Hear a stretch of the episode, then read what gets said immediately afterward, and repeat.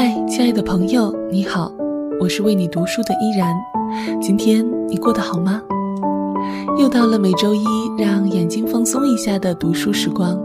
今天我们将开始阅读由北大出版社授权录制的《说说青春那些事儿》男生篇，作者孤一，演播依然。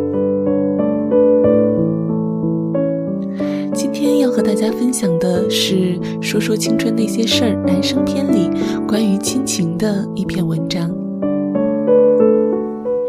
之前，他有些瞧不起自己的母亲，在他眼中，母亲不会打扮自己，没有高学历，人前不会慷慨陈词，木讷、胆小。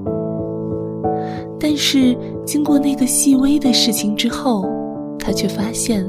母爱与母亲本身的修为是没有关系的，她的存在就是为了孩子更好的活着。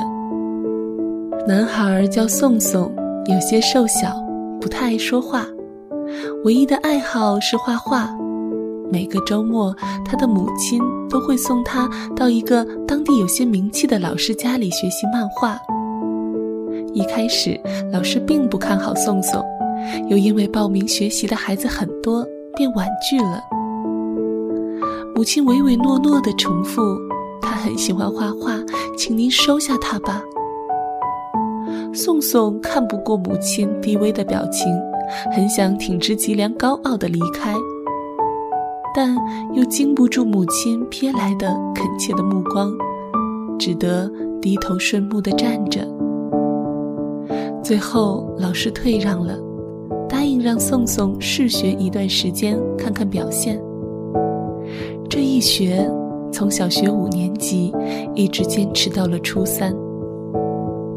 初三那年，母亲像往常一样把他送到老师的楼下。他抱着画纸跑向楼梯，老师家在五楼，以往他总是蹦蹦跳跳的直上五楼。但是那次爬到四楼的时候，他突然听到外面有小狗的叫唤声，便忍不住停顿下来，从楼梯口旁边的窗户望出去。这一望，就看到了母亲。那个他一直瞧不起的女人，推着电瓶车站在楼下，眼巴巴地往楼上看着。母亲显然没有想到。宋宋会突然从窗口把头探出去，于是动作不自然地拧过电瓶车的龙头，骑上走了。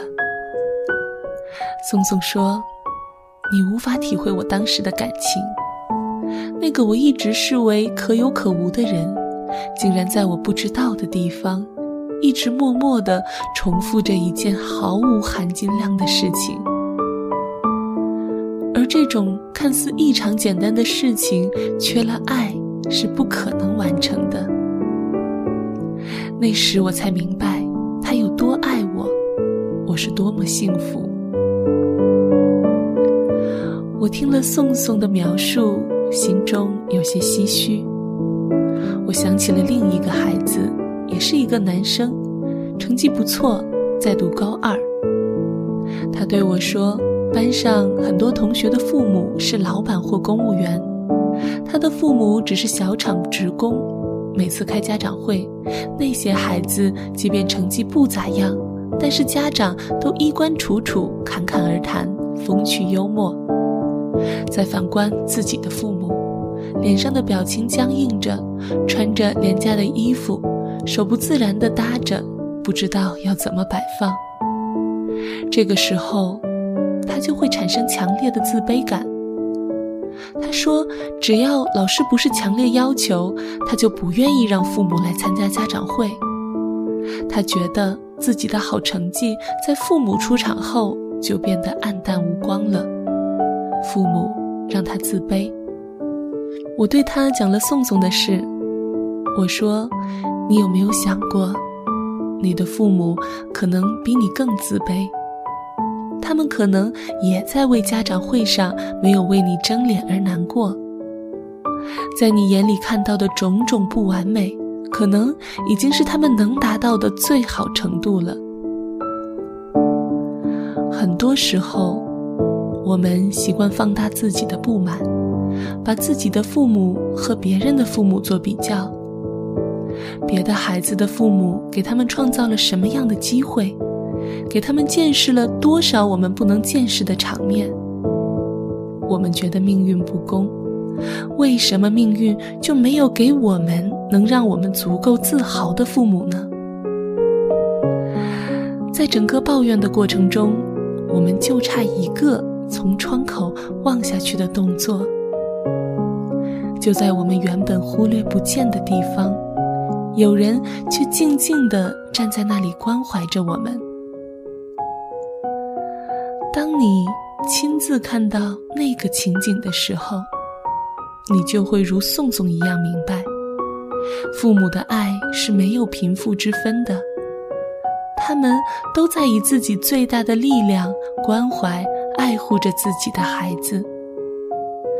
是的，那是他们的极限，他们把极限给了你，你还有什么资格去抱怨呢？我们要做的，是珍惜这份爱，回报这份爱，而不是忽略这份爱，践踏这份爱。这是对父母的尊重，更是对自己人生的尊重。从窗口望下去，能看清爱的细节。今天和大家分享的书籍是由北京大学出版社授权录制的《说说青春那些事儿》男生篇，作者孤一。如果你听完感觉有所收获，欢迎你在节目下方留言。我是主播依然，喜欢我的节目，可以在新浪微博关注 NJ 依然，或是加入我的公众微信 NJ 依然五二零。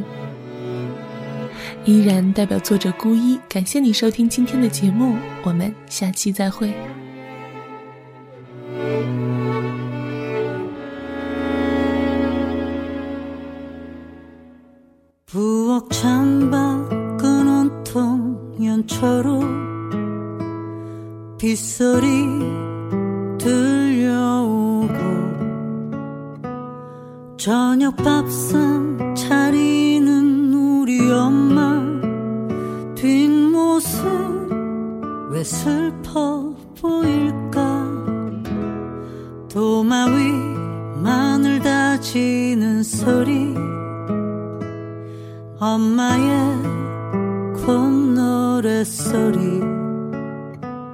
나지막이 나도 따라 불러본다.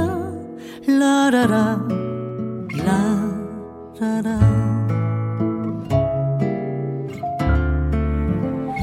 几个